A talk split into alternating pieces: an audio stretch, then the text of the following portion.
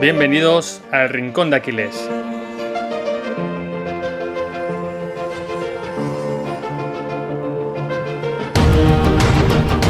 Muy buenas David, estamos hoy en una nueva entrevista, esta vez con un compañero de, podcasting, con Alex Fidalgo del podcast Lo que tú digas.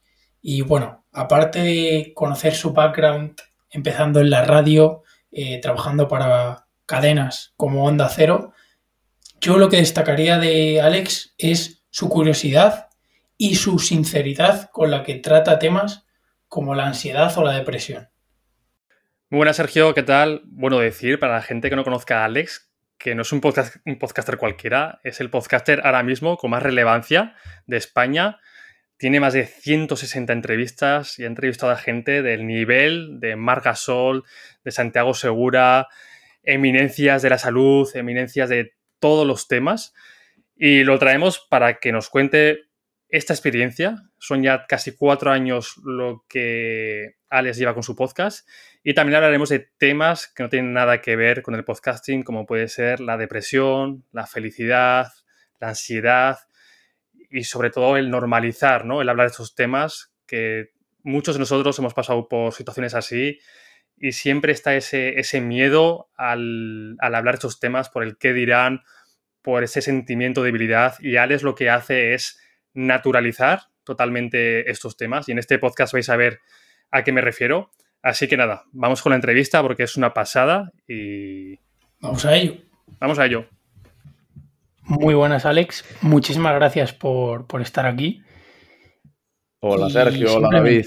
¿Qué tal? Hola, Alex, ¿qué tal? Encantado. Igualmente, y simplemente para romper el hielo, una pregunta que le hacemos a todo el mundo, ¿vale? Ya te hemos presentado nosotros, así que es tu turno. ¿Cómo se presenta Alex a, bueno, a la gente que nos esté escuchando?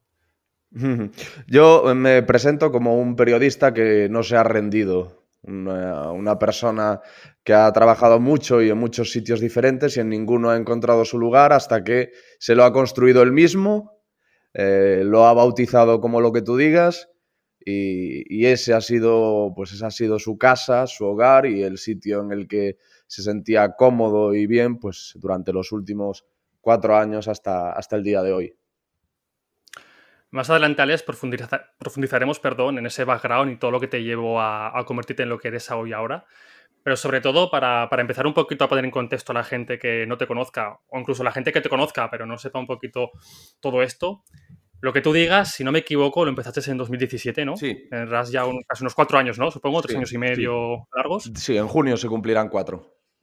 ¿Qué conjunto de pasos, situaciones te llevaron a comenzar este proyecto? Porque supongo que no sería te levantas un día y quieres empezar lo que tú digas. Al final sería un conjunto pues, de experiencias, situaciones. Mm, eh, pues eh, es que está relacionado con ese background que comentabas. Yo he estado en multitud de emisoras de radio, entre ellas, bueno, pues en Onda Cero, en programas tan conocidos como La Rosa de los Vientos, La Parroquia, No Son Horas, eh, en La Jungla con José Antonio Avellán, en su etapa en Radio 4G.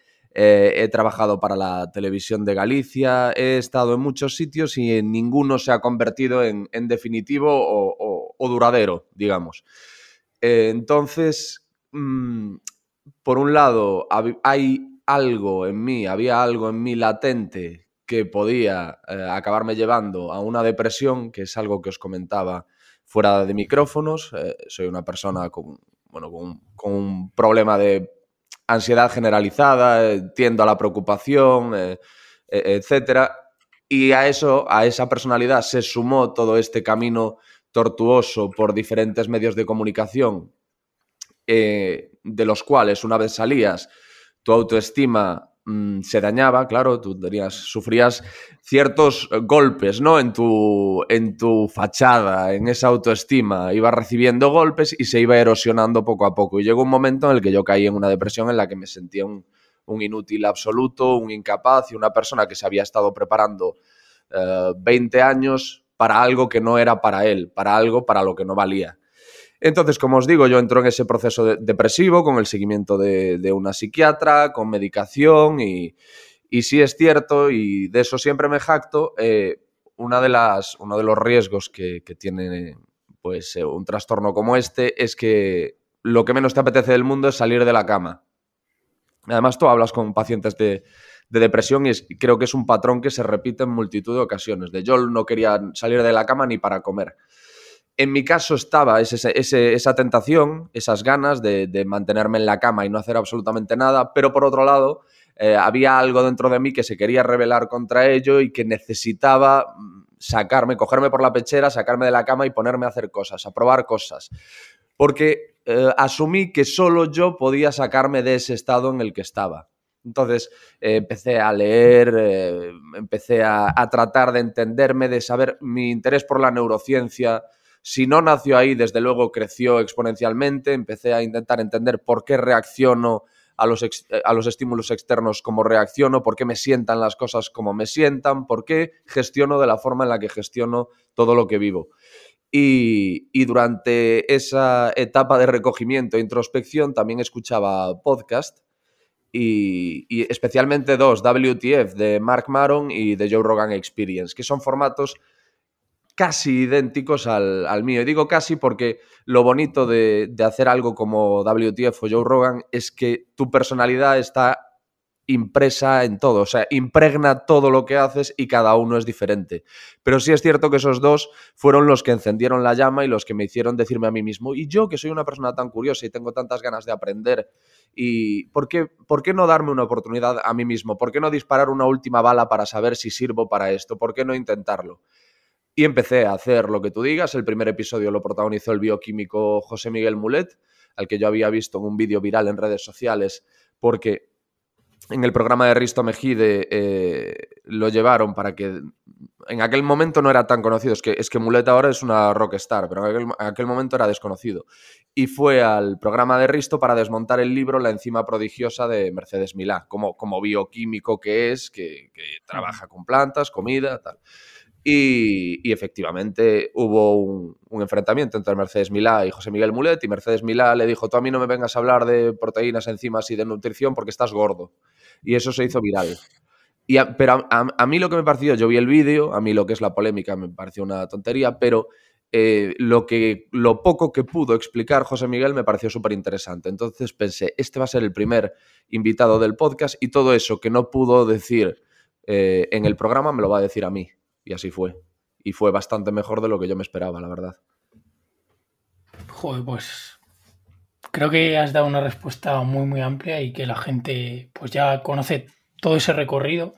Y un poco me gustaría profundizar en esa parte de que crees que no sirves para eso, o sea, en ese sentimiento, mm. ¿no? ¿En qué momento empieza? O sea, ¿qué motiva ese sentimiento de no valgo para esto? O sea, ¿por qué empiezas a sentirte así? Mira, eh, eh, cuando yo os digo que ya había algo en mí latente que hace relativamente que fuese esperable el que yo pasase por un proceso depresivo en algún momento de mi vida, es que lo que sí es cierto es que jamás nada de lo que hice eh, estaba bien para mí.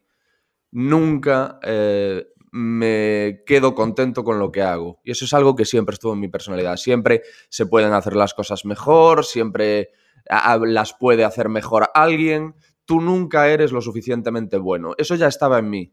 Y claro, si a esto le, le, vas añadiendo trabajos a los que llegas y al año te vas, no te renuevan, o, es porque cubres una baja y, la persona que está en tu lugar, eh, o sea, o, la persona cuyo lugar tú cubrías, vuelve y entonces prescinden de ti otra vez y eso constantemente, claro, eso poco a poco va minando tu, autoestima. Y tienes dos opciones. En, cuando te va pasando eso, tú te enfrentas a dos opciones. Una es decir, eh, la vida es horrible, hay una mano negra contra mí, el mundo conspira contra mí, pobre yo. Y la otra es decir, pues no soy lo suficientemente bueno, hay algo que no estoy haciendo. Eh, hay algo que la gente, empiezas a pensar que la gente te miente, porque sí es cierto que la mayor parte de, en la mayor parte de trabajos que yo he desempeñado he recibido críticas muy positivas, sobre todo de compañeros, de eres muy bueno, tienes mucho talento, tienes no sé qué. Claro, si, te va, si por un lado tú escuchas eso, pero por otro lo que vas viviendo es un periplo tortuoso en el que vas de trabajo en trabajo como una bola de pinball, empiezas a... se empieza a generar como un sentimiento de... Eh, ¿Cómo decirlo? de que estás metido en un thriller de espías en el que todo el mundo te miente. No, la gente que me dice que soy bueno me miente. O sea, me lo, no sé por qué me lo dicen. No sé si se están riendo de mí, no sé si lo dicen por lástima, pero empiezas a desconfiar de todo aquel que te, que te que alaba tu trabajo y que te halaga. Y, y, claro, a medida que vas desconfiando de todo aquel que intenta reforzar tu, autoestima con buenas palabras, te vas encerrando en, un, en, una, en una burbuja de, de negatividad absoluta en la que si alguien intenta penetrar con buenas palabras, tú lo tomas por mentiroso y lo echas. Entonces todo es malo, todo es negativo y tú eres un inútil. Tú eres un inútil que no se merece ni que la gente se preocupe por ti. No te mereces ni que nadie pierda su tiempo hablando contigo. Y, desde luego no te mereces que nadie te contrate. Y si alguien te contrata, lo está haciendo porque es un santo varón y porque es una obra de caridad y una labor social, porque tú eres un inútil. Es, es un círculo de. un círculo vicioso de pensamientos negativos, te vuelves rumiativo, eh, das vueltas a esos mismos pensamientos negativos todo el día. Incluso llega un momento en el que sientes que si consigues asumir de una puta vez que eres un inútil, vas a vivir mejor porque dejas de aspirar a cosas y crees que eso te va a ayudar. Es decir, y, si llega un momento en el que asumo que soy un inútil y todo lo, que me venga lo, lo, tomo como un regalo sin mayores ambiciones, eso sería lo ideal para mí, ¿no? En ese momento es cuando seré feliz. Esa es la asunción que yo hacía. Pues Ares, lo primero, agradecerte la naturalidad con la que cuentas y hablas sobre temas como la depresión. Es algo que no nos no está normalizado aún en la sociedad que vivimos, lamentablemente. Está muy estigmatizado. Y, te lo agradezco porque yo pasé por un proceso, te lo comentaba antes de empezar a grabar, muy parecido al tuyo. Eh, hace unos dos años también llegó un momento que, exploté, se veía venir y, caí en una pequeña depresión. Y te comentaba también que me pasa un poco como a ti, ¿no? Que siempre estoy pendiente porque tengo una personalidad también que está siempre con preocupaciones excesivas, muy proclive. Como me descuido un poquito, pues la ansiedad me carcome la ansiedad y la depresión está creciendo cada vez más, y sobre todo en gente joven.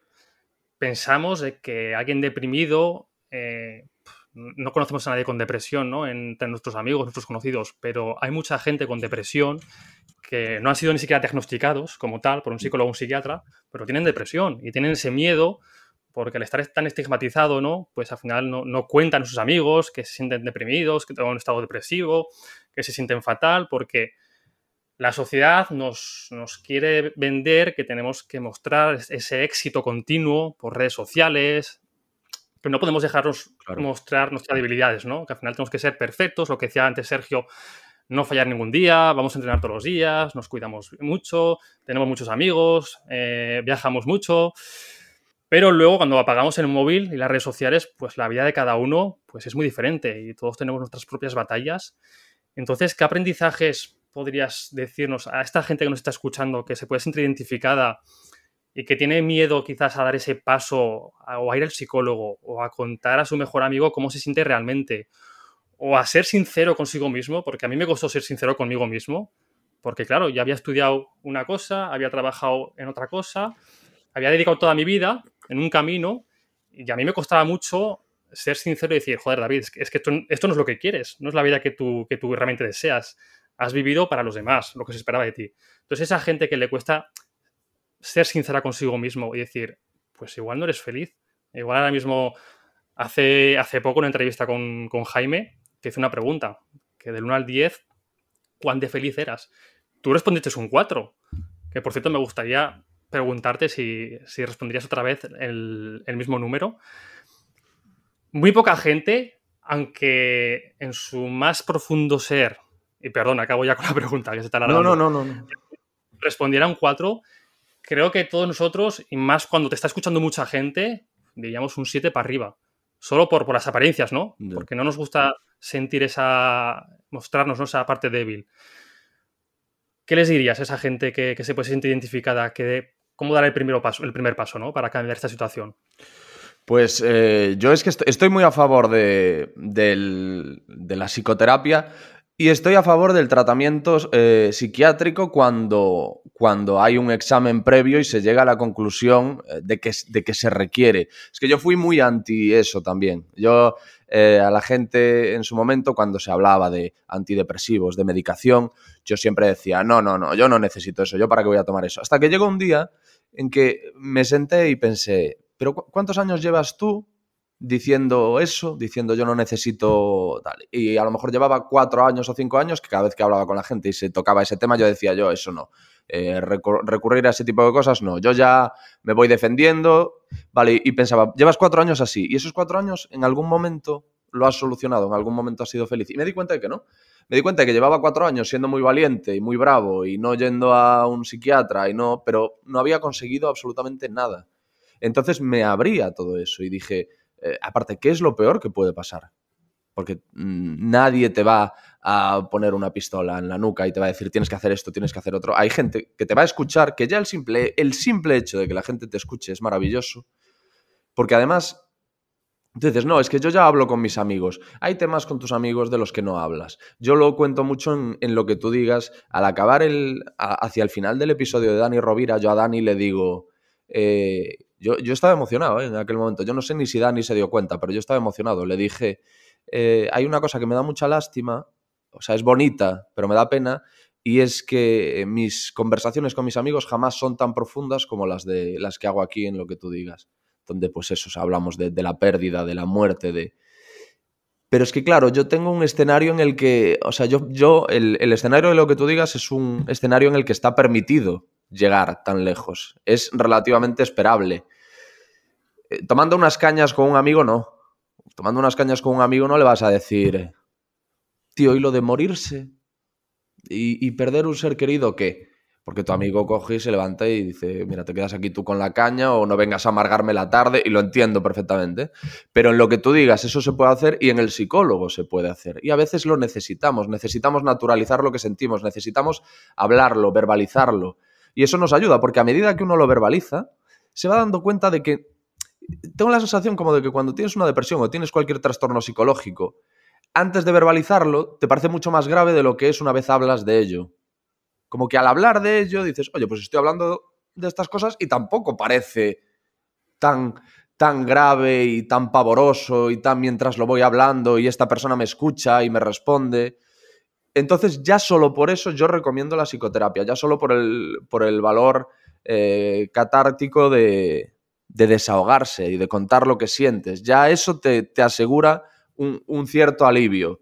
Y además, como te digo, hay un paso más, que es el de la, el de la psiquiatría, que en ocasiones sí hay que darlo, hay otras en las que no, pero eso ya corresponde a que los profesionales hagan la, evaluación. Pero yo tengo amigos a los que sí he animado a ir a, a, un... Porque, porque conozco sus casos, porque hay ciertos puntos que encuentro eh, familiares y que creo que eh, justifican una visita por su parte a un, psiquiatra o una psiquiatra. Lo han hecho, han recibido, pues, han recibido un diagnóstico acompañado de, una medicación determinada que tenían que seguir un tiempo determinado y les ha ido muy bien y están muy agradecidos. Entonces yo eso es lo que le diría a todo el mundo que se encuentre en una, en una situación similar.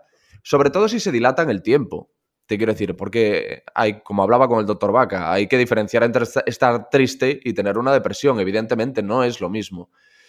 Pero estar, si estás triste tres meses y no, no estás mejor, yo creo que ahí ya es un momento en el que está más que justificado que pidas ayuda. Vale, por profundizar, Alex, que creo que, bueno, yo personalmente me gusta como retraerme un poco a todo y como aquí por suerte estamos en un espacio parecido a tu podcast, o al menos estamos camino a ello, aquí se puede hablar de, este tipo de temas y me gustaría profundizar, ¿vale? Eh, tenemos la depresión y la otra cara podría ser la felicidad y quería preguntarte tu definición de felicidad, ¿no? Porque para cada persona es algo diferente. Entonces, ¿cómo defines la felicidad tú? Para mí la, la definición de felicidad es la tranquilidad o o el ahora. A mí me parece que una persona capaz de vivir en el ahora no puede ser infeliz. Una persona, eh, yo creo que las, la base de las, de las infelicidades es o pensar demasiado en el futuro, con temor, evidentemente, no sé si hay gente que piensa siempre en el futuro con ilusión, pero creo que desgraciadamente lo más común es que pensemos en el, en el futuro con cierto temor, con qué pasará y qué pasará cuándo, y si dentro de un año esto sigue así, y si esto, eh, si las vacunas en el futuro no sé qué, es decir, siempre nos planteamos con un poco de temor qué pasará en el, en el futuro. O mirar atrás con nostalgia, que yo lo hago mucho. El ser humano además tiende a idealizar lo vivido.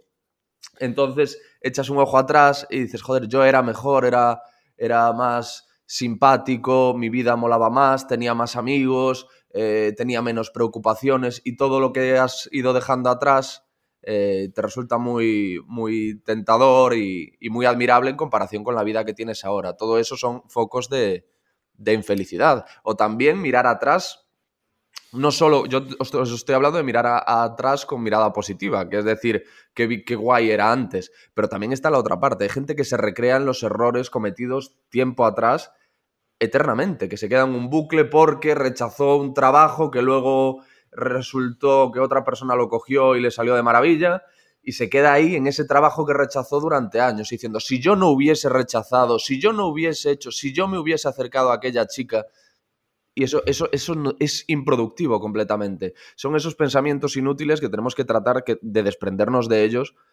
lo antes posible. Yo por eso os digo que creo que los principales focos de infelicidad, sea lo que sea exactamente la infelicidad, están en, el pasado y en el futuro. Rara vez están en el ahora.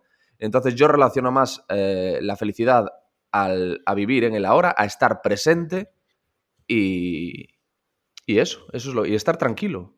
Pues no, no necesitas estar descorchando champán. Nadie puede estar descorchando champán y celebrando cosas a todas horas. Pero estar tranquilo sí. Y eso es la hostia. Pues me ha costado no escucharte y que se me venga a la cabeza Schopenhauer. Porque la verdad que tiene un mensaje muy parecido en su libro. Bueno, yo, el arte de ser feliz.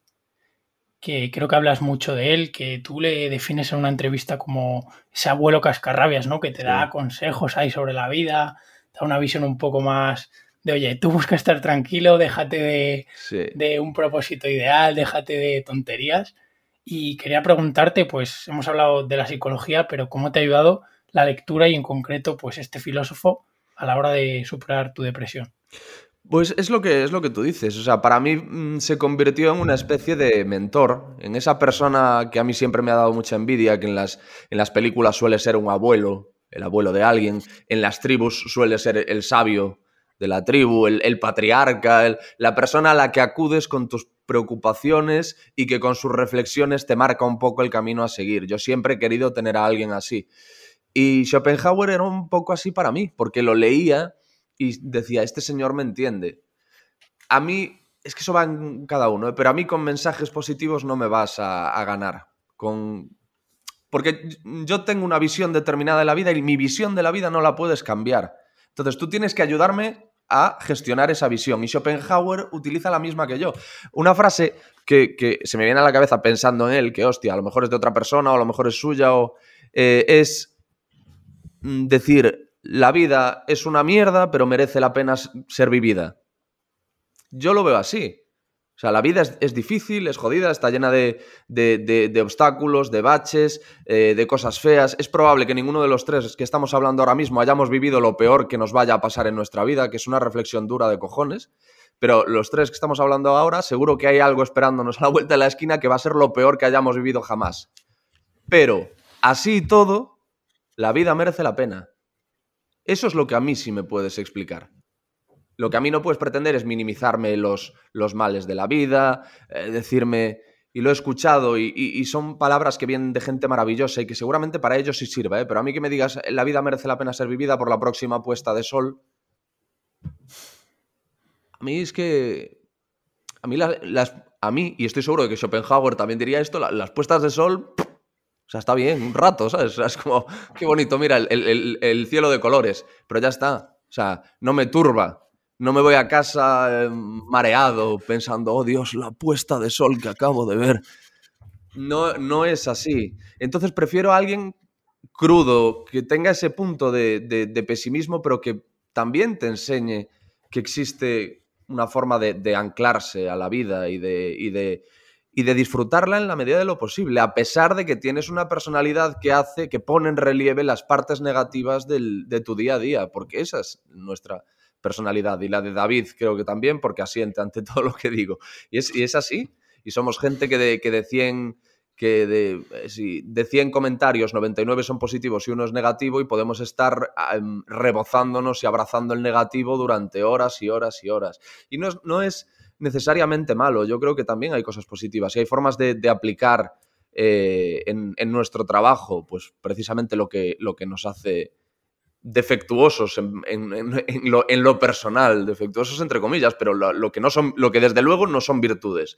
Yo creo que todo tiene un, tiene un uso, pero el, ejercicio aquí es aceptarnos, entender que estas son nuestras cartas, no pretender que una charla, eh, un libro Mm, conocer a una persona te va a cambiar, porque no tiene sentido. O sea, ¿cómo me vas a cambiar a mí? Llevo 35 años eh, conviviendo conmigo mismo, siendo así.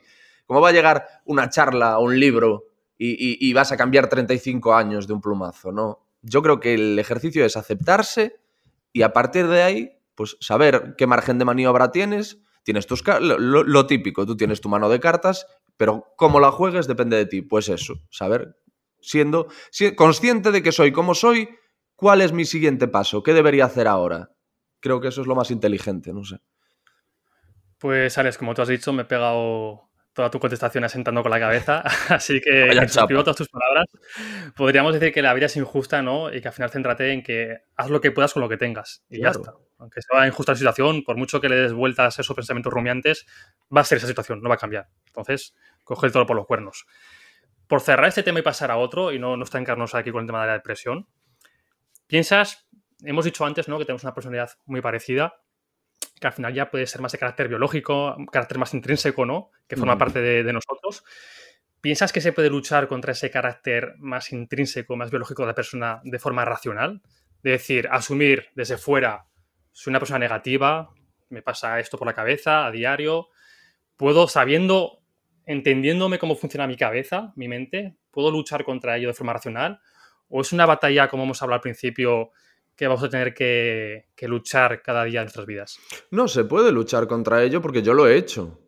Y a pesar de que yo me puedas preguntar en una escala de felicidad en dónde estoy, yo te diga un 4, he salido relativamente victorioso de la batalla porque, porque he podido avanzar por, por poco. Es decir, lo que yo he conseguido respecto a mi depresión demuestra que se puede hacer algo. Yo lo he naturalizado, yo hablo con la gente de ello eh, con toda la, naturalidad del mundo, yo me he aceptado, he entendido más o menos cómo soy, cómo funciona mi cabeza, me, he aceptado y, me he respetado, porque a veces eh, el, ejercicio también pasa por ahí, por, respetarte a ti mismo, por darte espacio para pensar según qué cosas o para ser falible. Ese es el, eh, en mi caso, eso es un trabajo tremendo que tengo que hacer.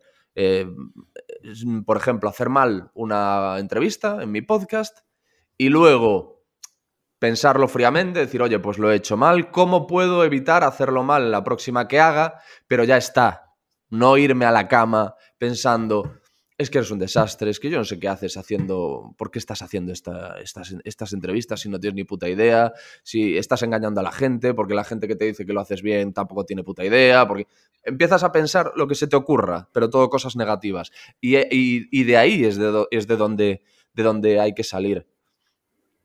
Y, se, puede, es decir, tú puedes controlar eso. Tú, igual que yo ya identifico, estás entrando en el bucle ese y eso ya, ahí ya has cambiado. Si eres capaz de identificar que estás entrando en un bucle rumiativo eh, que es peligroso para ti y poner el freno y decir, me, pongo los cascos y me voy a dar una vuelta, que eso yo lo hago mucho.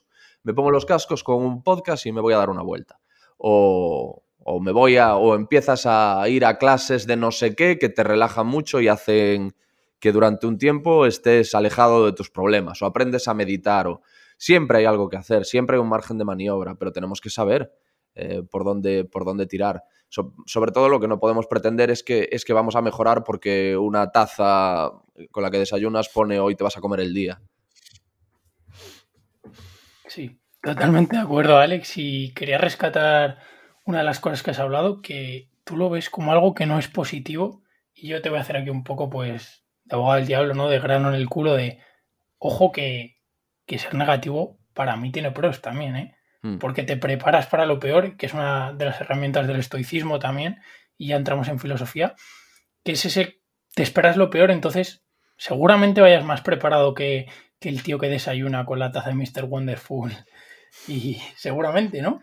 Sí, sí, sí, sí. Es lo que. la- laboralmente, por ejemplo, somos muy buenos para de- detectar potenciales problemas. A la gente así es muy útil para las empresas porque detecta. Yo eso lo he leído en algún sitio, porque detecta problemas antes de que lleguen. El problema es que de esos problemas que detectamos o de esas cosas que tememos que vayan a pasar, pasan un 5%. O sea, hemos estado un 95% preocupados por nada. Ese es, ese es- 5% co- como mucho, Alex. Claro, como mucho. O sea, porque puede pasar, puede que el 100% Sí, sí, sí, sí. nada pase.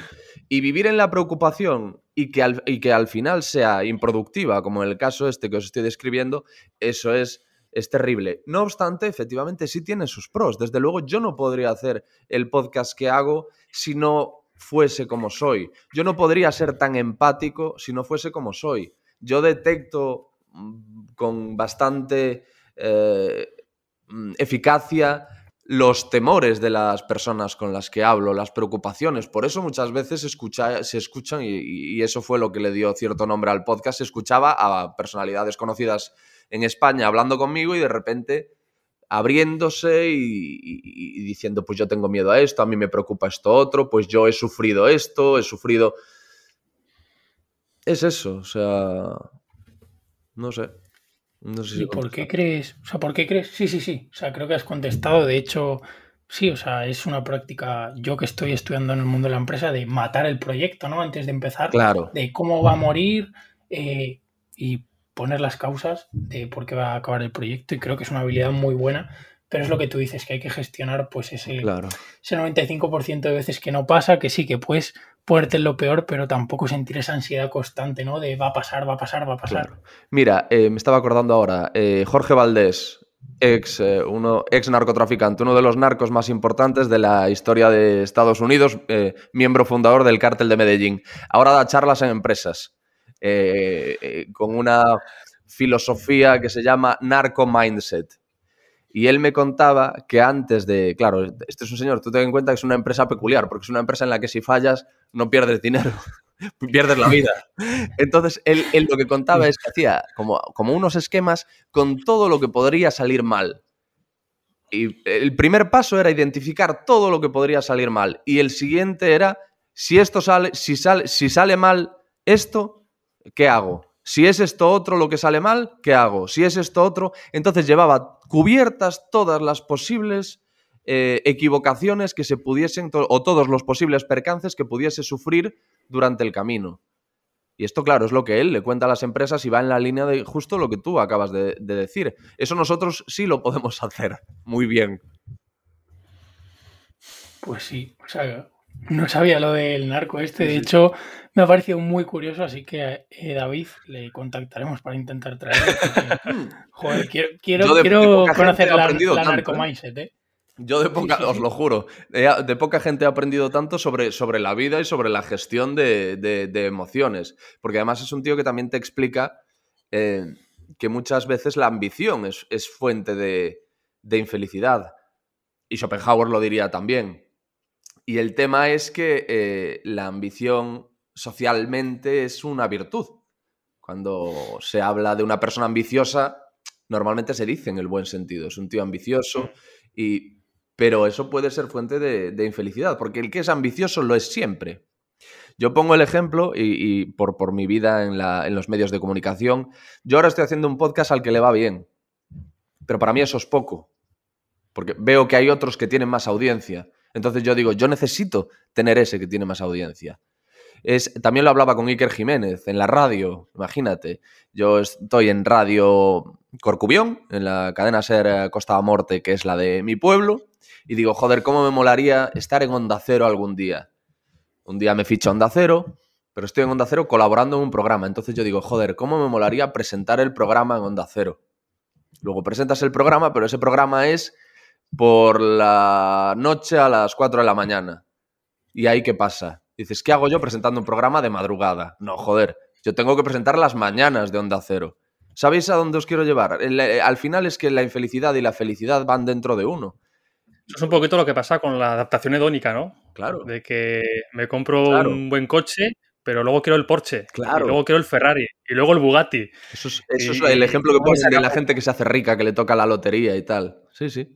Eh, de hecho, Dan Bilzerian, creo que se llama, Sí. el ricachón este americano eh, con barbas, él lo decía, ¿no? Nos lo contaba más creo que Dubar Seguren, que él ir a un hotel de 5 estrellas, una suite de 3.000 euros la noche, le ponía de nota un 5. Porque ya, ya no le llenaba. O sea, al final se había acostumbrado su cerebro a ese tipo de comodidades.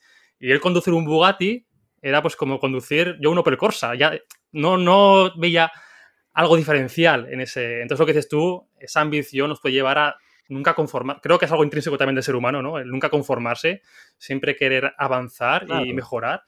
Pero hay que aprender a gestionar esa ambición muy bien, porque al final mucha gente muere, muere de éxito, muere de ambición. Es que si, si eso no existiese, joder, Amancio Ortega estaría en un chiringuito de Jamaica hace muchísimo tiempo, tranquilamente, diciendo, bueno, pues y, aquí me las den todas, y sin levantarse a las 8 de la mañana, como se sigue levantando a día de hoy con ochenta y pico años, para ir a, a la, a la sede de Inditex aquí en, en Arteixo. O sea, es que la ambición, la ambición no es algo que tú puedas darle un interruptor y decir, bueno, hasta aquí, que ya he llegado a esto. Si eres ambicioso, lo vas a seguir siendo siempre. Y yo creo que tiene cierto sentido pensar que la ambición al final eh, va en detrimento de la, de la felicidad, porque la ambición, es querer- la ambición consiste en querer algo que no tienes. Y, y eso desde luego no es la felicidad. Pero al final piensas que es por puro ego. Mm, No lo, no lo sé. Eh, Por demostrarte a ti mismo que eres capaz. No, es que no, no- sabría decirte, porque yo mismo, en mi caso, tengo la sensación de que todo lo que hago lo hago por demostrárselo, por demostrarle a otros y no a mí mismo. Y que, mm, por ejemplo, sé que mm, lo primero en lo que pienso cuando consigo cosas es en mis padres. Y sé que hay algo dentro de mí que me empuja o que utiliza como acicate para, para seguir trabajando y seguir aspirando a cosas el impresionar a mis padres. Y, y- también otra cosa que digo y está relacionada con esto, Gabriel García Márquez decía que escribía para que le quisiesen. Yo hago lo que hago para que me quieran, estoy convencido. Eso lo tengo, yo lo tengo súper claro, para que la gente me quiera y me, y me valore.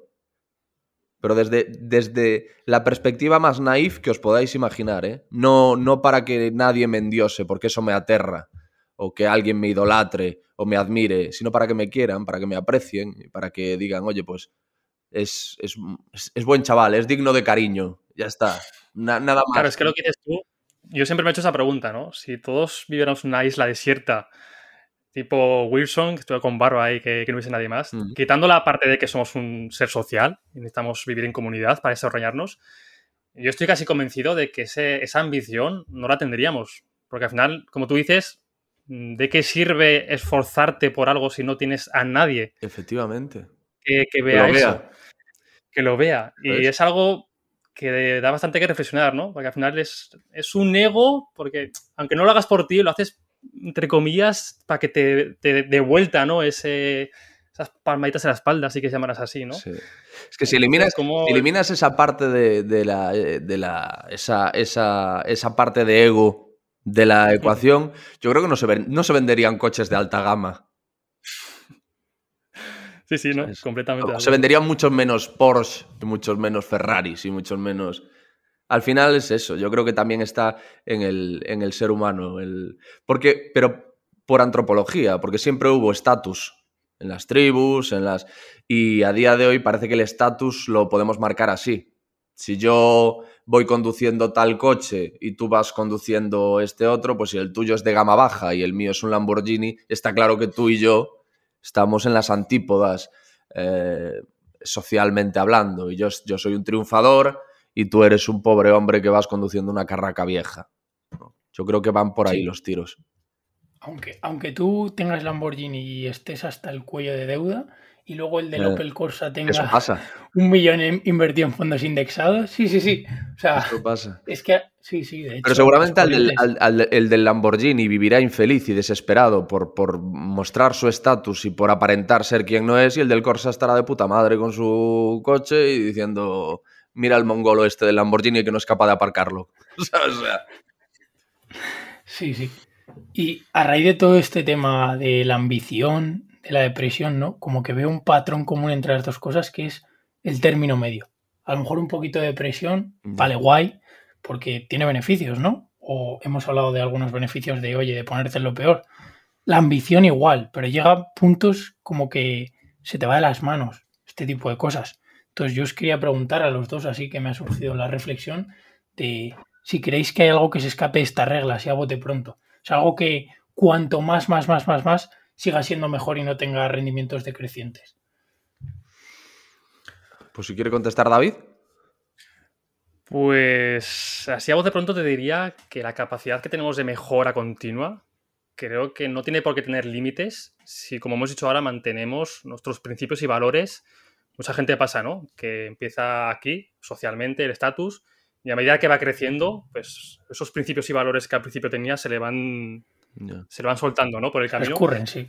Se le van escurriendo. Entonces yo pienso que esa mejora continua, como ha dicho Alex, pues hace que Bill Gates sea Bill Gates, que Amancio Ortega, sea Amancio Ortega. Pero una cosa, David, una cosa. ¿Crees que eso también se escapa de la ambición o es algo diferente? O sea, ¿en qué lo diferenciarías a la ambición? O tú, Alex, ¿en qué lo diferenciarías a esa mejora personal de ambición? Yo, eh, yo eh, os estaba escuchando. Mira, yo creo, para, empezar, lo, que, lo, lo, de esa preocupación extrema por todo, eh, que antepones a todo relacionada con la ambición y tal, es más de la ansiedad que de la depresión. La, la depresión, siéndote sincero, no creo que tenga nada positivo. O sea, yo no, no soy capaz de encontrarle nada positivo. Es, es, es, muy complicado porque, como te digo, tú te sientes un monigote y, te impulsa, y te empuja hacia la inacción, de hecho. Y respecto a esto que decías tú, de si hay algo que cuanto más, mejor, hay una ambición que sí está muy bien, muy bien y es en la que tenemos que trabajar, que es la ambición con uno mismo. Esa es maravillosa y esa es siempre buena. Y es, es siempre buena, porque además no exige grandes sacrificios, que es mañana me voy a levantar mejor de lo que soy hoy. Es simplemente eso. Mañana me voy a levantar mejor persona de lo que soy hoy, me voy a levantar un poquito más sano, voy a hacer algo más eh, por mi salud, eh, voy a hacer algo más por los demás, voy a hacer algo más por mi trabajo, pero no por querer llegar a un sitio determinado, sino voy a ser mejor que el Alex de ayer. Si tú te puedes mantener en esa ambición, o sea, te puedes mantener con esa rutina, eh, es, es bueno y cuanto más mejor. Es que además eso que dices es muy importante porque aunque pienses solo en ti mismo de forma egoísta, vas a expandirte por todo, a nivel personal, social, de relaciones, profesional. Si tú intentas mejorarte a ti, al final vas a mejorar todo lo que te rodea. Claro, hoy voy a llamar a este amigo al que hace mucho, o sea, es que estamos hablando de ahí, porque parece que con lo de mejorarte a ti mismo hay tres puntos o cuatro. No, es, hay muchísimo voy a aprender a cocinar mejor de lo que lo hago, voy a llamar a ese amigo al que hace un montón que no veo, voy a ir a ver a mi madre. O sea, ese tipo de cosas que tú te acuestas y dices, joder, son cosas que, está bien que haya hecho. Me, parece que soy mejor que, ayer.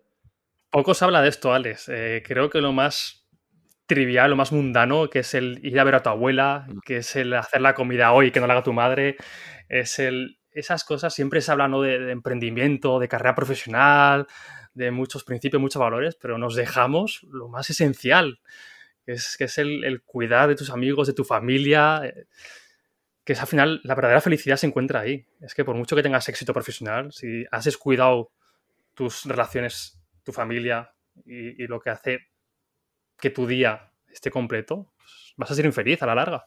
Claro, si yo cuando decía lo de, lo de la escala de la felicidad, que soy un 4, yo, yo estoy prácticamente el 90% de la semana estoy solo. Una persona que pasa el 90% de su semana solo no te puede dar otra respuesta cuando le preguntas. En una escala de la felicidad, ¿en dónde te pones? Es imposible. Y sé que en el fondo todos tenemos esa ambición, ¿no? Y, y, además eso nos lo ha enseñado un poco el cine de tipos duros, que se puede ser feliz solo, joder, y que se puede estar bien solo y que no necesitas a nadie. Mi experiencia es que no. los momentos más felices de mi vida eran con gente con mucha gente, con amigos, con celebraciones, fiestas. Era, eh, para mí esos eran los momentos eh, de felicidad.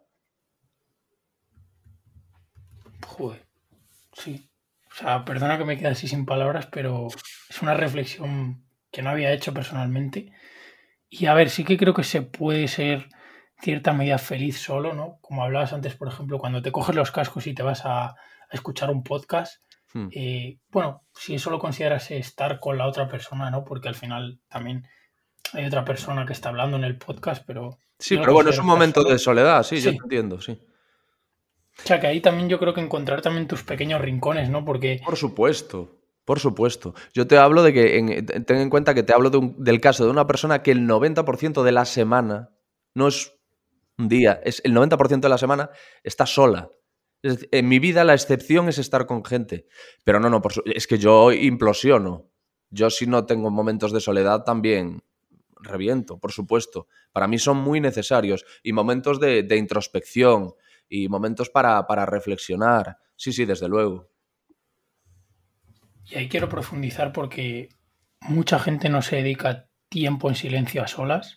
O sea, como que no encuentra esos huecos, ¿no? Porque vivimos en cuanto más, cuantas más cosas haga mejor. Tengo que, pues eso, esa ambición, ¿no? Que yo creo que viene, corregirme si creéis que hay otro motivo, pero que viene muy fomentada y muy ampliada por las redes sociales, por lo que se enseña en redes sociales. Entonces, ¿tú has tenido algún momento en tu vida que no has tenido esos momentos de, introspección y de soledad? Por curiosidad. Eh, de soledad sí ha habido momentos de mi vida en los que apenas he tenido instantes de soledad y curiosamente eh, son, pues era mi etapa universitaria, siempre estaba rodeado de amigos y la recuerdo como uno, una de las épocas más felices de mi vida. Y entre otras cosas, yo creo que principalmente por eso, porque estaba muy poco solo. Eso sí, eh, introspección siempre ha habido, desde niño, desde muy pequeño. Eh, me he encerrado mucho en mí a pensar, he analizado mucho todo, le he dado muchas vueltas a las cosas. Como os digo, es mi personalidad, darle muchas vueltas a las cosas, pensar en lo que puede salir mal, pensar en qué hago si esto sale mal, qué va a ser de mí si, pasa esto. Pero entiendo que es como tú dices, que no mucha gente eh, dedica eh, momentos del día o momentos de su vida en general a echarse un vistazo por dentro. Pero es que es dolorosísimo hacer eso.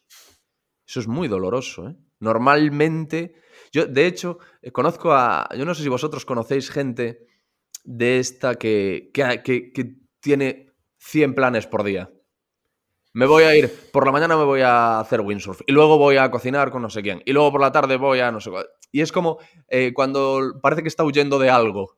Pues siempre, siempre te... Y, creo que es gente que a lo mejor le hace daño estar sola y pensar y, echar un vistazo, pues como digo, hacia adentro. Y prefiere tapar todo eso con eh, vamos a estar activos todo el tiempo y voy a hacer esto y voy a hacer esto otro y vamos a tomar algo y vamos a y lo entiendo, lo entiendo. Yo creo que a mí, me, a mí me, convendría, me convendría un poco de lo de, este, de lo, de estas personas y a ellas yo creo que tampoco les vendría mal un poquito de lo mío, un poquito de retrospección o introspección. Si pudiésemos eh, equilibrar ambas cosas, yo creo que sería el plan ideal, ¿no? Pues sí, Alex. Oye, hay una palabra que te caracteriza mucho que diría que es curiosidad, ¿no? Hmm. ¿De dónde nace esta curiosidad, Alex? ¿Nace desde, desde que eras niño? Y luego, volviendo también al presente, ¿qué temas son los que actualmente te, mueven esa curiosidad? ¿En qué, ¿En qué, andas metido ahora mismo? Yo creo eh, que me viene desde, desde muy pequeño el tema de la curiosidad, porque mis padres siempre cuentan que, era de estos niños que podía hacer entrevistas a sus padres eh, infinitas. ¿Y esto por qué? Y te dan una respuesta, pero ¿y por qué eso? ¿Y por qué? ¿Y por qué? Porque siempre hay un porqué a cualquier respuesta. Y entonces a mis padres los tenía fritos con eso. Y siempre fui un niño con, mucha imaginación, con mucha curiosidad, interesado en, saber, me, gustaban los documentales, eh, el cine, la música. Es como que siempre he necesitado eh, la influencia de, algo externo y algo en lo que poder, de lo que poder aprender más, que no, que no se agote, poder ir, a una fuente eterna a la que de la que coger agua una y otra vez, como pasa pues con la música, que no se agota, que puedes descubrir nuevos músicos, que puedes... eso es maravilloso. Y lo mismo pasa pues con el arte en general y con el, con el cine, con la música, con la, con la pintura. Y sé que desde pequeño tengo inclinaciones pues eh, artísticas y muchos intereses a ese respecto.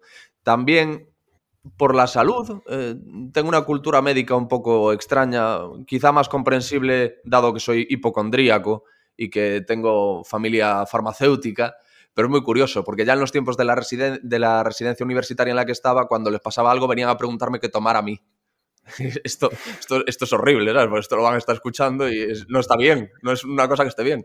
Pero sí que, o, aún a día de hoy, cuando mis amigos me, me, escriben porque les pasa algo, hace muy poco, un amigo mío que es, que es profesor me escribió también que, que estaba... Eh, que tenía la boca seca, que le costaba hablar, y yo le receté 20.000 historias. le dije 20.000 historias que podría comprar. ¿Les haces la receta también como el médico con mala letra? Eh, sí, sí, sí, sí. He, aprendido a escribir así horrible. Bueno, me perdonan los médicos. Em, y a día de hoy eh, me sigue interesando mucho, pues me interesa la, el comportamiento humano en general, me interesa la, la neurociencia, la psicología, la psiquiatría, la antropología, por qué eh, actuamos como actuamos. Me interesa la primatología porque también está relacionada con todo esto. Me gustan mucho los libros de Franz de Waal que habla de, bueno, que hace ciertas eh, comparativas o, explica algunas actitudes del ser humano eh, a través del estudio de eh, los bonobos, de otras eh, de especies de primates. Hace lo mismo Robert Sapolsky, que es neuroendocrinólogo y, tiene una charla sobre, sobre, la depresión que está en internet y se la recomiendo a todo el mundo. Que como le dije al doctor Vaca, dice Robert Sapolsky que la peor enfermedad que existe es la depresión, porque en la, en la depresión, eh, de la depresión viene de la mano la anedonia, que es la incapacidad para disfrutar. Entonces, él dice que una persona con la peor enfermedad, pues imaginemos una enfermedad terminal, tiene ciertos momentos en los que puede experimentar picos de felicidad. Por ejemplo, está ingresado, va a verle su familia, tiene en brazos a su hija, a su nieta. Una persona con depresión no, no experimenta esos picos de felicidad, es imposible, no está capacitada para esos picos de felicidad. Entonces cada día es un sufrimiento. O sea, es una persona que puede llegar a anhelar o, puede llegar a encontrar alivio en la posibilidad de morir. Entonces es, complicado. Por eso digo, es muy interesante el leer y, escuchar a, a, Sapolsky. Y ya os digo, esos son los temas que a mí me mueven principalmente. De hecho, es un poco handicap eh, que no tengo una gran. No tengo un gran interés. No sé cómo, cómo decirlo. No estoy tan pendiente de la actualidad no, no estoy particularmente obsesionado con la actualidad. Me interesa saber lo que me atañe y, tener unas nociones básicas de cómo está el mundo y de cómo está el país, pero prefiero abstraerme leyendo pues lo que os digo o, novelas de ficción o música, arte, cine, documentales, pero por ejemplo mm, la política y la economía las, las observo más desde la distancia no hay una implicación tan grande por mi parte como, como con estos temas de, los que os he hablado. Por salud mental, supongo, ¿no? Sí, sí, entre otras cosas por salud mental, desde luego. Y porque al final, eh, como os eh, explicaba, para mí la música, el, deporte, el cine, los documentales, no dejan de ser una suerte de meditación, en el sentido de que me permiten estar en el ahora. Si soy capaz de, concentrarme y, atender y no hay demasiadas tribulaciones aquí arriba, pues puedo abstraerme del mundo y puedo, para mí, eh, todo aquello que me permita abstraerme del mundo me está aportando un descanso de valor incalculable, porque me permite, pues como os digo, apagar un poco la radio que tenemos todos ahí arriba. Y sobre todo, eh, Alex, en este tema de actualidad yo creo que hay una excepción, ¿no? Que de hecho has hecho varios podcasts sobre ello, que es el bicho, ¿no? El COVID-19, que te ha picado fuerte, o sea, He escuchado que te pusiste a aprender sobre ello, de hecho has hecho una serie de episodios especiales. Entonces, a raíz de esto quería preguntarte, cuando te surge un nuevo tema, ¿cómo, cómo te aproximas al tema y cómo aprendes sobre ese tema? O sea, ¿tienes algún método o vas picando? Yo lo que hago es intento recibir eh, información de, todas las fuentes posibles y cuando digo todas las fuentes posibles eh, me refiero a, formatos. Eh, por ejemplo, voy a hablar con el doctor Cavadas? Pues leo entrevistas que han publicado en periódicos sobre él, veo documentales o reportajes que hayan hecho sobre él y escucho podcast, entrevistas o tertulias en las que se hable de él. Lo que hago es como que me, me sumerjo en un mundo en el que todo es Cavadas, pero de una forma muy casual. No que no parezca que estoy trabajando, que no sea con, un bolígrafo y tomando notas y parando y no, sino que lo, lo convierto en parte de mi vida durante unos días salgo a dar un paseo, voy escuchando un podcast sobre cavadas o no sé qué. Estoy en casa, me pongo un documental, tal. Estoy en la cama antes de dormir, me estoy leyendo entrevistas. Entonces, cuando llego a la, a la grabación, tengo la sensación de que, bueno, no sé demasiado de la persona, pero la conozco. Porque, como os digo, no es que estudie, no es que chape pero me hago una idea de con quién me voy a sentar para que, pues eso, para crear ese, ese ambiente de, intimidad que felizmente en la mayor parte de los episodios se acaba logrando eh, hacer. Y más para temas en concreto, o sea, fuera de, entrevista, ¿vale? Fuera de podcast, imagínate que te empieza a interesar un tema en concreto. ¿Cómo lo abordas?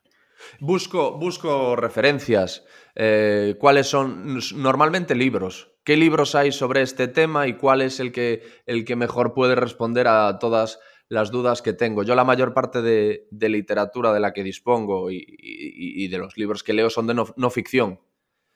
Eh, y es precisamente por esto, porque de repente digo, pues, pues, lo, pues lo que os estaba diciendo, de repente me, me interesa la primatología. Yo creo que ese, ese interés empezó porque vi un documental sobre las hormonas y en ese documental aparecía eh, Robert Sapolsky eh, contando qué es lo que había descubierto sobre la testosterona mediante la observación, el estudio de, no sé si eran, no eran bonobos, yo creo que eran chimpancés. Y me pareció muy interesante todo lo que este hombre contaba. De ahí salté a Sapolsky, eh, porque las cebras no tienen úlceras, si no me equivoco, se llama uno de sus libros, el primero que tuve. Compórtate, otro. Bueno, y de ahí salte a Franz de Waal, que escribe directamente sobre primatología, pero de una forma absolutamente asequible para los que somos profanos. Esa es la forma en la que me obsesiono con un tema determinado y durante un tiempo estoy leyendo todo lo que puedo y aprendiendo todo lo que puedo sobre él. Y... Alex, para, ir cerrando, no queremos robarte mucho más tiempo. Volviendo un poquito a la actualidad, a febrero del 2021, eres una persona bastante analítica, eh, como tú has dicho, además se te da muy bien conocer a las personas, interpretarlas. ¿Qué aprendizajes nos darías de esta pandemia, de lo que has vivido hasta ahora? ¿Cómo lo has vivido desde ti mismo? ¿Y qué información darías a las personas que quizás no se esté dando los medios acerca de, la pandemia, del COVID-19? ¿Sabes qué pasa con, eso también? Que yo, eh, efectivamente, antes incluso de que estallase la pandemia en España, me obsesioné con el tema. Eh, yo entrevisté a Adolfo García Sastre, que es uno de los virólogos más importantes del mundo, eh, el 3 de marzo o una cosa así. Cuando aquí en España yo no sé si había... Eh, eran los momentos en los que todavía se decía que era marginal y que no habría ningún problema. Yo ya estaba muy preocupado. Y así me mantuve durante dos meses, que no hacía más que pues este sistema de, preparación de entrevistas que os expliqué, de sumergirme en el personaje o en el tema, pues lo hice con el, coronavirus. Y llegó un momento en el que me di cuenta de que estaba perdiendo la cabeza, que estaba completamente obsesionado, que me metía en la cama y era en lo que pensaba, que me despertaba por las mañanas también a vueltas con el coronavirus, que cogía el ordenador y buscaba estudios, que están diciendo en el Reino Unido sobre esto, que están diciendo en Estados Unidos, que dicen los, expertos allí, que dicen los expertos aquí, con quién puedo hablar, cómo está la UCI del Hospital de Alcorcón, cómo esto, cómo lo otro, que es la neumonía bilateral había mil, mil flancos que, cubrir sobre lo que estaba pasando. Y de repente me di cuenta de que estaba perdiendo completamente la cabeza y de que estaba experimentando el FOMO, F-O-M-O, el Fear of Missing Out, el miedo a perderte algo, miedo a que si apagas el teléfono no te des cuenta de que ha pasado algo nuevo relacionado con, con el coronavirus, miedo a que si no tienes la televisión puesta a lo mejor están anunciando algo que está revolucionando ahora mismo la situación y tú no no te estás enterando. Entonces llegó un momento en el que me alejé por, completamente, por completo de, todo esto y corté de raíz. Y a día de hoy yo sé lo mismo que sabe, pues, que pueden saber mis padres, mi hermana o un amigo, no sé más. Em, la, enseñanza sobre, el, sobre lo vivido parece que está clara, ¿no? Que es no, no dar nada por sentado, eh, que es una cosa que, que no necesitábamos esto para para aprenderlo, pero no, es una forma de recordárnoslo, ¿no? Que no demos por sentado una caña con nuestros amigos, que no demos por sentado un beso a tu madre, un abrazo, una reunión familiar, un... Pues lo que antes para nosotros era lo cotidiano, también, y fíjate, ¿quién lo habría pensado? También nos lo podían arrebatar. Entonces el ejercicio, claro, pasa por volver a, a, valorar todo aquello y sobre todo por no perder la memoria, tío, porque la perdemos. Perdemos la memoria. Y ya tu, es que tuvimos la... Porque esto se lo dije a alguien y me decía, no, pero es que no tiene por qué ser así. No, no, ya pasó. Ya pasó. En verano mejoraron mucho las cosas. Y en verano llegó un momento, no, no, no muchísimos días después de que se relajasen las medidas, sino enseguida que parecía que no había pasado absolutamente nada. Que aquí yo tenía en, en mi, mi barrio, mi zona está llena de cafeterías, de bares y de sitios de copas. De repente parecía que no había pasado nada en verano. O sea, como si todo hubiese sido un mal sueño. Y ahora estamos peor que nunca, que por algo será también. Pero es eso, o sea, no nos, es que no nos podemos olvidar. Es que desde el momento en el que nos olvidemos de todo esto, no habrá servido para nada. Habrá sido una putada, pero no habrá. Joder, de todas las putadas extrae algo bueno. Pues esta no, no habrá servido para, para absolutamente nada. ¿Piensas, Ares, que estas recaídas de las que has hablado y de las que lo más seguro es que vamos a tener más de una este 2021, lamentablemente, ¿piensas que se debe a puro egoísmo de la gente o simplemente inconsciencia? Tío, yo llega un momento, es que esa es otra, llega un momento en el que creo que es inevitable, porque yo veo que todos los países están jodidos o lo han estado. O sea, me acuerdo que cuando esto empezó, eh, había países que lo estaban llevando de puta madre, y entonces te decían, mira, mira, porque lo que tenemos aquí es un desastre, mira lo bien que lo están haciendo en, en Portugal. Corea del Sur, ¿no? Me Pero acuerdo que era Portugal, uno. pero en Portugal, en Portugal hubo un tiempo que lo estaban haciendo de maravilla. A día de hoy es uno de los países que peor está del mundo. Que está, les está viniendo ayuda de otros países porque ya no pueden más. Entonces, claro, ¿cómo, con esto sobre la mesa, ¿cómo puedes plantearte si es el egoísmo de la gente o no? Porque a mí si me dices, no, porque hay otro eh, estos otros países, mira cómo lo están haciendo y tal, y dices, hostia, pues es, es verdad que aquí somos unos egoístas. Pero no sé, no sé, y a lo mejor al culparnos a nosotros mismos y atribuirnos egoísmo y decir que la juventud esto y que la juventud lo otro, a lo mejor estamos desviando el foco de, de quienes quizá sí podrían haber hecho algo más de lo que han hecho hasta ahora. Lo- Yo hablaba de un egoísmo lo- no de España, ¿eh? A, a nivel de ser humano. Sí, sí. Sí, pero... Y eso no, eso no quita con que muchas cosas se hagan mal, desde luego. Desde, Sí. desde gobiernos y desde temas políticos. Eso desde luego. Claro, no, pero es que atribu- atribuírselo al egoísmo del ser humano es lo que te digo. Entonces es que todos hemos sido súper egoístas. No lo sé, también hay casos de gente que asegura haberse contagiado habiendo, habiéndolo hecho todo bien. Ya. Y desde luego yo, yo no creo que todos los contagiados sean egoístas e inconscientes. Entonces, eh, claro, mm, es, es difícil. De- y de hecho ni siquiera, ni siquiera sé si es productivo buscar un culpable ahora mismo.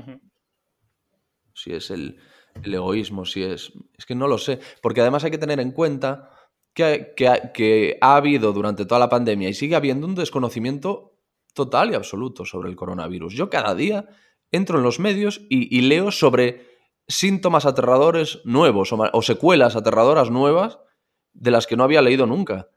Eh, yo lo último que leí, la lengua, fue lo último que leí. ¿Qué te jode la lengua? Antes leí el túnel el, que, que te hace más, más eh, proclive, susceptible o que, que resulta más fácil que tengas el síndrome del túnel carpiano si has pasado por el COVID. Unas cosas, tío, que, que- que a mí, en resumen, yo lo que pienso es que seguimos sin conocerlo. Seguimos sin conocer hasta dónde puede llegar, seguimos sin conocer qué le hace al cuerpo. Totalmente, Claro. Alex. Yo, yo tampoco busco culpables, simplemente yo también Sí, sí. tengo ese amor, ¿no? Por, por la búsqueda de cómo funciona el comportamiento humano. Entonces intento entender, ¿no? Intento atar cabos de, de por qué hemos llegado a esta situación y qué es lo que ha pasado, ¿no? En ese conjunto de cosas, de comportamientos, para que, para que pues, actuemos de esta manera. No, y, a- Sin echar culpas a nadie, obviamente. y perdona, hablando del comportamiento humano, se entiende que en el momento en el que después de tenernos confinados X meses digan, ya podéis salir, que digas, voy a salir y voy a hacer lo que me salga de los huevos porque es que me lo merezco, joder. Porque ahí te sale, yo creo que ahí hay, yo siempre hablo de que hay un problema de infantilización y en este, en este caso también algo de eso hay. Tú eres un niño al que han tenido castigado dos meses, pues en cuanto salga de casa voy a hacer todo lo que no he podido hacer porque no me habéis dejado. Y voy a volver a los bares y me voy a emborrachar ahora y voy a hacer no sé qué y me voy a juntar con todos mis amigos, con el vecino y con un señor que pasa un perro. Todo. Y es humano, ¿no? Al final. Es, es, difícil. ¿Cómo, ¿Cómo consigues que todo el mundo entienda de verdad, sobre todo con unas informaciones tan confusas como las que se han ido dando? ¿Cómo, cómo vamos a hacer que todos sean perfectamente conscientes de la gravedad y, y de lo importante que es que sigan las normas a rajatabla? Si es la, a, a la misma gente, te estás dirigiendo a la misma gente a la que al principio le dijiste que las mascarillas no, no eran necesarias Luego le dijiste que las mascarillas eran imprescindibles. Ahora las mascarillas quirúrgicas no valen. Ahora tienen que ser las FFP2. Eh, al principio el contagio podía ser por contacto. En la madera el virus se mantenía activo durante no sé cuánto tiempo. En el metal se mantenía activo durante no sé cuánto tiempo. Y ahora parece que el, que el contagio por, por contacto de superficies es eh, prácticamente inexistente o marginal. O esa es la sensación que yo tengo y todos son eh, todo es aerosoles. Quiero decir que, claro, es, es difícil eh, meter en, cintura a una sociedad a la que le has generado una, una desconfianza, pero, pero, por otro lado es que es, pero es que es difícil no generar desconfianza sobre un virus que nadie conoce y que no para de, de, de mostrar caras nuevas. O sea, yo empatizo con todo el mundo, ¿eh? o sea, entiendo en todo el mundo. Los que están arriba lo tienen muy jodido y los que están abajo, los que estamos abajo lo tenemos jodido también. Y, y es lo que te. O sea, no, es, no ataco ni a unos ni a otros, sino que defiendo a todos. Pero, ¿y crees que, que falta cierta responsabilidad en la sociedad? Porque es verdad que hasta que lo que has dicho, ¿no? Que rebajan las medidas de. Pues las medidas que se toman con el virus y todo el mundo ala a quedar con amigos, a ir a un bar, a no sé qué. Y parece como que se tienen que poner serio, ¿no? Así por estar un poco a favor de estas medidas, que yo no estoy a favor, pero sí que es verdad como que crees que se le podría dar la libertad a la sociedad en la que vivimos hoy en día o que falta responsabilidad. Dar la libertad, yo lo que creo es que, es que si, si tuviésemos la capacidad de darle la información completa y fidedigna a la sociedad, de ponerla sobre la mesa, de que todo el mundo sepa qué está pasando desde el momento en el que empieza a pasar, cuáles son los riesgos, eh, que todo esté claro, no permitirles dudar, no permitir que, la sociedad piense, pero esto será así o será otra, otro cuento chino como aquello otro que me contaron. Claro, o sea, a partir de, de, la información podemos empezar a hablar de libertad, pero, ¿cómo? pero es lo que os digo. O sea, ¿cómo le vas a dar libertad a alguien que no sabe lo que pasa? Va, va como pollo sin cabeza. No sé si eso, si eso responde a tu, a tu cuestión. Sí, sí. sí, perfectamente. Y antes de acabar, Alex, o sea, me parecería un delito, ¿vale? No preguntarte de forma egoísta el cómo consigues contactar con personas, con la talla de las personas de las que van a tu podcast. O sea, ¿cómo lo haces? Mira, yo eh, dos años antes de, esta, de empezar con lo que tú digas había estado en La Rosa de los Vientos, que es un programa muy bien considerado eh, entre los eh, profesionales y, y, la audiencia. Y también en La Parroquia, que lo mismo, que también es un programa, sobre todo para la gente aficionada a la comedia, es un programa imprescindible y que es historia de la radio en nuestro país. Entonces yo me servía de mi paso por ambos programas para por decirlo de alguna manera, eh, eh, presentarme y, ponerme en valor y que entendiesen que yo era un profesional, que era una persona que, que, que, que, era un profesional de la radio, que iniciaba un proyecto propio y que me haría ilusión pues contar con, con su participación y, y, desde el principio fue bastante bien, porque bueno, eh, eh, José Miguel Mulet, como os digo, fue el primero y es un bioquímico reputado que además me conocía felizmente por, por, porque era oyente de La Rosa de los Vientos, entonces aceptó. Después, muy poquito, luego estuvo Manuel Carballal, que había trabajado conmigo en La Rosa de los Vientos, que a día de hoy él sigue estando en La Rosa de los Vientos y que, y que también es un tío conocido en los medios de comunicación. Eh, luego Ortega, Ortega también me escuchaba, entonces, poco a poco, claro, empiezas por ahí, con estos, estos primeros nombres. Estuvo Arturo González Campos, que yo tra trabajé con él en, en, la parroquia, y llega un momento en el que tienes suficiente, suficientes nombres eh, bastante conocidos y pintones como para dejar un poco de lado la historia de la Rosa de los Vientos y decir, en este programa ha estado esta persona, esta persona, esta persona, esta persona, y ahora me gustaría que estuvieses tú. Para que te hagas una idea, yo a día de hoy puedo escribirte un correo eh, invitándote a mi programa y contándote que en él ha estado Marga Sol, Rodrigo Cortés, Isabel Coixet, Berto Romero, Dani Rovira, eh, Iker Jiménez, gente importante que dices, pues algo tendrá el agua cuando la bendicen, que no tiene por qué ser así, pero que yo entiendo qué es lo que piensa la gente cuando lee ese mensaje y me facilita que acepten y abre un poco las, las puertas a, ello y es un poco el método que yo utilizo, simplemente presentarles lo que hago y ponerles unos ejemplos que yo eh, entiendo que serán tentadores o que, reflejarán hasta, hasta dónde ha llegado el podcast. Pues Alex, eh, muchísimas gracias por habernos dejado una hora de tu tiempo. No habíamos hablado nunca antes y he estado muy cómodo, así que, agradezco tu naturalidad, tu sinceridad, tu forma de ver las cosas. Eh, ojalá impregne este podcast a la gente con esa, con esa personalidad que tienes. Y nada, lo dicho, muchísimas gracias por habernos dado esta charla muy enriquecedora y te deseo lo mejor. Pues gracias, David. No, no he sido pesadísimo. Para nada. Y creo sobre todo que has humanizado, que volvemos a uno de estos temas del podcast, que es humanizar y dar una versión más humana, que al final se da una visión como muy idealista de todo y creo que está muy bien entender el punto de vista de Alex pues gracias, a los dos, tío. Pues muchas gracias a los dos. Yo espero eso, que, interese a la gente, que, aporte y que no se les haga muy, muy farragoso, porque me pongo a hablar, tío, y... Antes de despedirnos, para la gente que no te conociera, que no te conociera, perdón, ¿Dónde te puede encontrar, Alex? Eh, desde hace muy poco tengo una web en la que está todo ahí metido, que es www.loquetudigas.es, pero aparte me tienen en cualquier plataforma de, de podcast, Evox, Spotify, eh, Evox, Spotify. yo creo que ponen Alex Fidalgo en Google. El podcast, pones Alex Fidalgo en Google, en las redes sociales también estoy. O sea, problemas para encontrarme no, está la Wikipedia, Está. Eh, efectivamente, yo lo pongo muy fácil para que me encuentren en cualquier sitio.